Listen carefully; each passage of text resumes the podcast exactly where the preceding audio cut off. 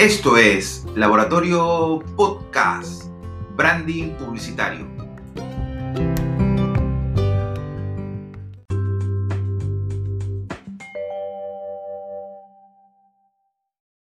Hola amigos, bienvenidos al primer episodio de King Design Podcast.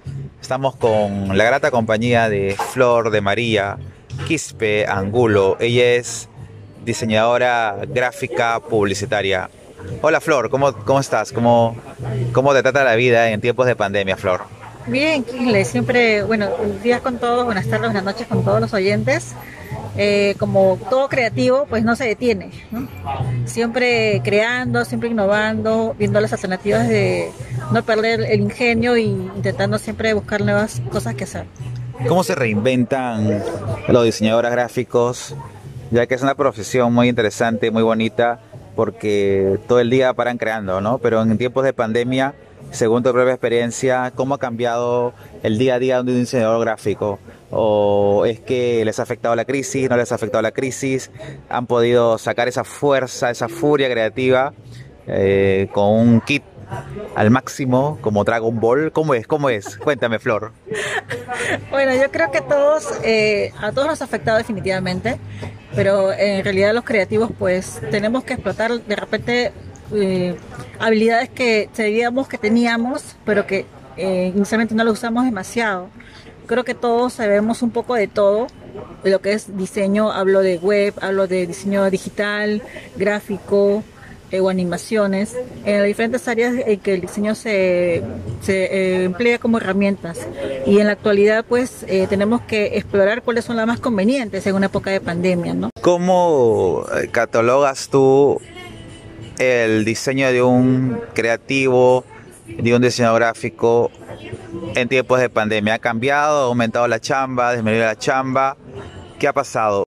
Sí, precisamente por la pandemia, pues el contacto visual o, el tema de tener algo físico diseñado, hablamos de folletos o incluso avisos en revistas, pues ya se va a dar, va a quedar atrás. Definitivamente esto nos ha llevado a pensar en nuevas formas de llegar a nuestros clientes.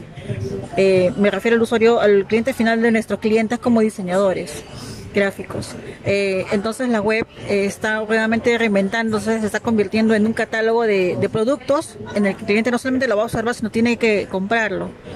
Entonces esto nos lleva a conocer y informarnos más sobre herramientas digitales para que nos lleven a darle mejores soluciones a nuestros clientes, ¿no? ofrecerles una tienda muy amena, eh, entendible, accesible a los clientes que empiecen a visitarlo, ¿no? porque esa va a ser, ese es el futuro en realidad, la compra online. ¿Dirías que esta crisis para los diseñadores gráficos y me, imagino que están incluidos los periodistas y otras profesiones, hace una oportunidad.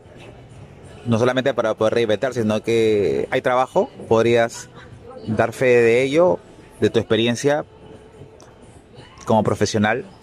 Yo diría que el trabajo está si uno lo busca, porque nada te va a llegar si uno está de brazos cruzados. Yo creo que si buscas eh, alternativas, buscas clientes y le ofreces siempre a tu cliente una mejor posibilidad de, ofrecer tu trabajo como diseñador, como creativo, pues el trabajo no va a faltar. Yo creo que es muy importante hacerte de clientes y siempre recomendar eh, alternativas para mejorar su producto ¿no? o su servicio por medio de una página web o algún tipo de herramienta digital como redes sociales también, pues, que es una alternativa que ahora se está emprendiendo mucho. Cuéntanos a, a nuestros oyentes eh, ¿cuál es el, trabajo, la relación que tiene el diseñador gráfico con el branding o el publicista, el creativo? Es decir, yo cuando pienso en crear, lo primero que, hago es coger un lapicero, una hoja de papel o un bolígrafo y me pongo a bocetear. De ahí, ¿cuál sería la estructura? Cuéntanos un poquito cuál es, cuál es el, proceso creativo de un diseñador gráfico y qué es el branding. Queremos, queremos saber qué es el branding. Bueno, el branding eh, es una herramienta importante que nos ayuda a definir los lineamientos que debe tener una marca.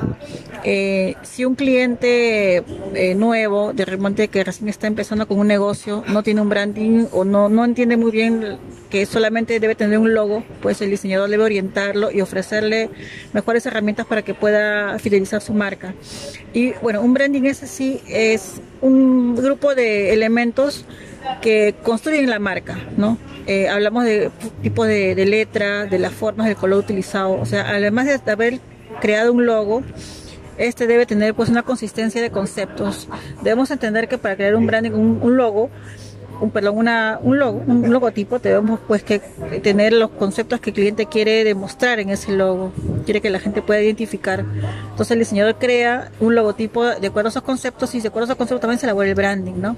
Que viene a ser formas, color, tipografía, eh, en qué elementos se debe colocar y cómo se debe colocar este logo. Y todo esto se crea para crear una identidad. Lo que la idea es el branding es crear una identidad visual que relacione a la marca con el producto.